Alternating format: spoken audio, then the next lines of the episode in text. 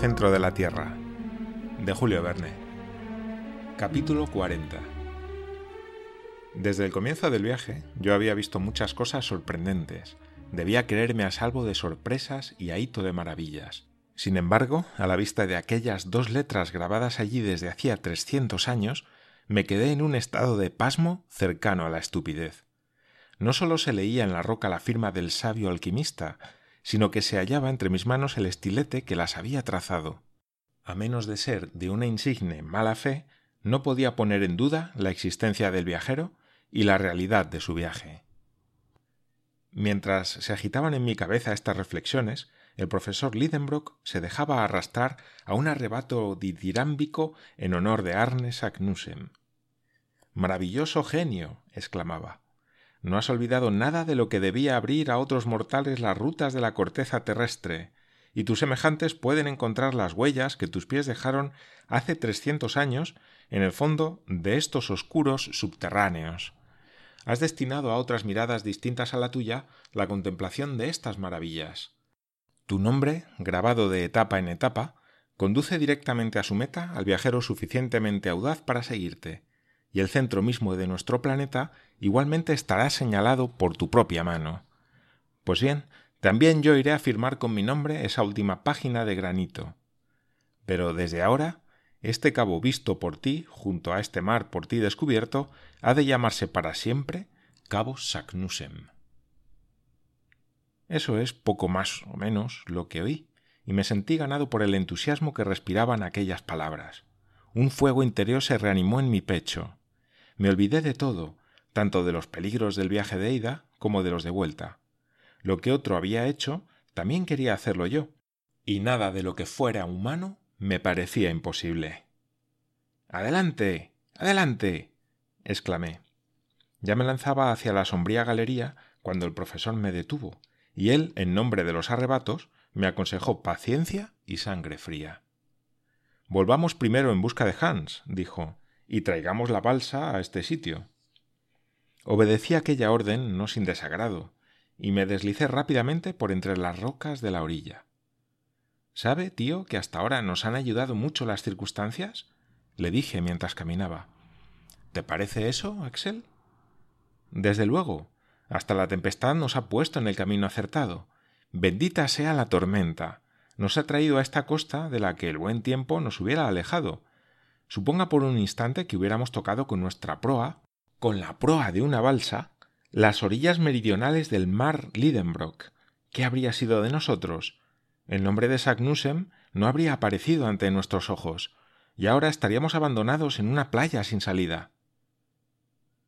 Sí, Axel, hay algo de providencial en el hecho de que, bogando hacia el sur, hayamos vuelto precisamente al norte y al cabo Sagnussem, debo decir que es más que sorprendente y que hay algo cuya explicación se me escapa por completo.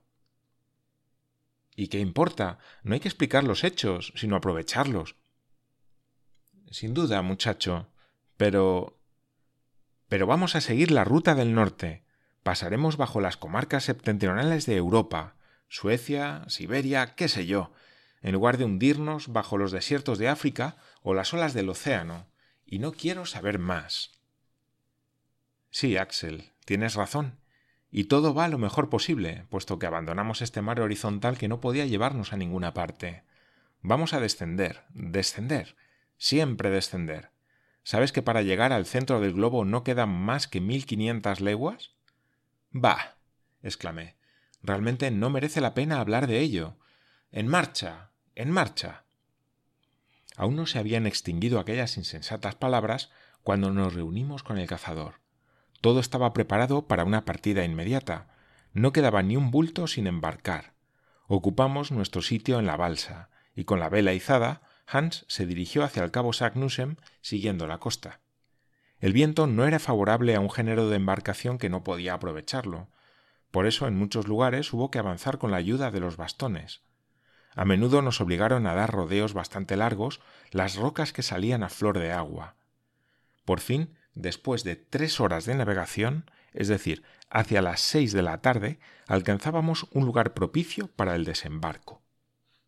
Salté a tierra, seguido por mi tío y el islandés. aquella travesía no me había apaciguado. Al contrario, me propuse quemar nuestras naves a fin de cortar cualquier retirada. Pero mi tío se opuso. Le encontré singularmente tibio. Al menos, dije, partamos sin perder un instante. Sí, muchacho. Pero antes examinemos esta nueva galería a fin de saber si tenemos que preparar nuestras escalas. Mi tío puso su aparato de Rumkorf en actividad. Abandonamos la balsa, atada a la orilla. Además, la abertura del túnel no estaba ni a veinte pasos de allí, y nuestra pequeña tropa, conmigo a la cabeza, se dirigió hacia ella sin pérdida de tiempo. El orificio, casi circular, presentaba un diámetro de cinco pies aproximadamente. El sombrío pasadizo estaba tallado en la roca viva y cuidadosamente barnizado por las materias eruptivas a las que antaño daba salida. Por su parte inferior rozaba el suelo, de forma que pudimos penetrar en él sin ninguna dificultad. Seguíamos un plano casi horizontal cuando, al cabo de seis pasos, nuestra marcha fue interrumpida por la interposición de un enorme bloque. Maldita roca. exclamé encolerizado, viéndome detenido de pronto por un obstáculo infranqueable. Por más que buscamos de derecha a izquierda, arriba y abajo, no existía ningún paso, ninguna bifurcación. Experimenté un vivo desaliento, no queriendo admitir la realidad del obstáculo. Me agaché, miré debajo del bloque, ningún intersticio. Encima, la misma barrera de granito. Hans llevó la luz de la lámpara a todos los puntos de la pared, pero ésta no ofrecía solución de continuidad. Había que renunciar a toda esperanza de pasar. Yo me había sentado en el suelo, mi tío recorría el corredor a zancadas. Entonces, Saknussemm exclamé. Sí, dijo mi tío. ¿Se vio detenido por esta puerta de piedra? No, no, contesté apasionadamente. Este trozo de roca ha taponado el paso repentinamente a consecuencia de un desprendimiento o por alguno de esos fenómenos magnéticos que agitan la corteza terrestre. Entre el regreso de Sagnussem y la caída de este bloque han transcurrido muchos años. ¿No es evidente que esta galería fuera antaño el camino de las lavas y que entonces las materias eruptivas circulaban por ella libremente? Mire, hay fisuras recientes que surcan ese techo de granito. Está hecho de piezas amontonadas, de piedras enormes, como si la mano de algún gigante hubiera trabajado en esta construcción. Pero un día el empuje fue más fuerte y el bloque, semejante a una clave de bóveda que quedase suelta, se deslizó hacia el suelo obstruyendo el paso. Es un obstáculo accidental que Sagnussem no encontró, y si nosotros no lo superamos, no somos dignos de llegar al centro de la Tierra. Así hablaba yo. El espíritu del profesor había pasado por entero a mi cuerpo. Me inspiraba el genio de los descubrimientos. Olvidaba el pasado, despreciaba el futuro. Para mí ya no existía nada en la superficie de aquel esferoide en cuyo seno me había internado, ni las ciudades, ni los campos, Hamburgo, Königstrasse o mi pobre Grauben, que debía creerme perdido para siempre en las entrañas de la tierra. Y bien, continuó mi tío, abrámonos camino a golpes de piqueta y de pico, derribemos estas murallas.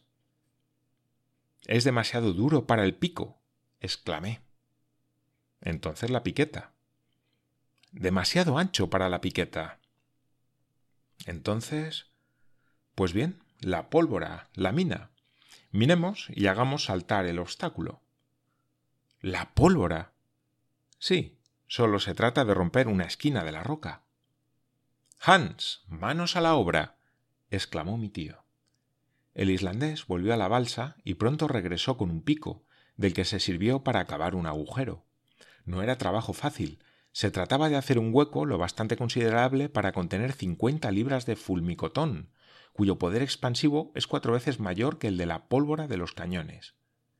Yo estaba prodigiosamente sobreexcitado al máximo. Mientras Hans trabajaba, ayudaba a mi tío a preparar una larga mecha hecha con pólvora mojada y encerrada en una manguera de tela. Pasaremos, decía. Pasaremos, repetía mi tío. A medianoche nuestro trabajo de mineros quedó completamente acabado. La carga de fulmicotón se encontraba metida en el agujero y la mecha, que recorría el túnel, venía a desembocar fuera. Una chispa bastaba ahora para poner en actividad aquel formidable ingenio. Hasta mañana, dijo el profesor. Tuve que resignarme y esperar todavía durante seis largas horas.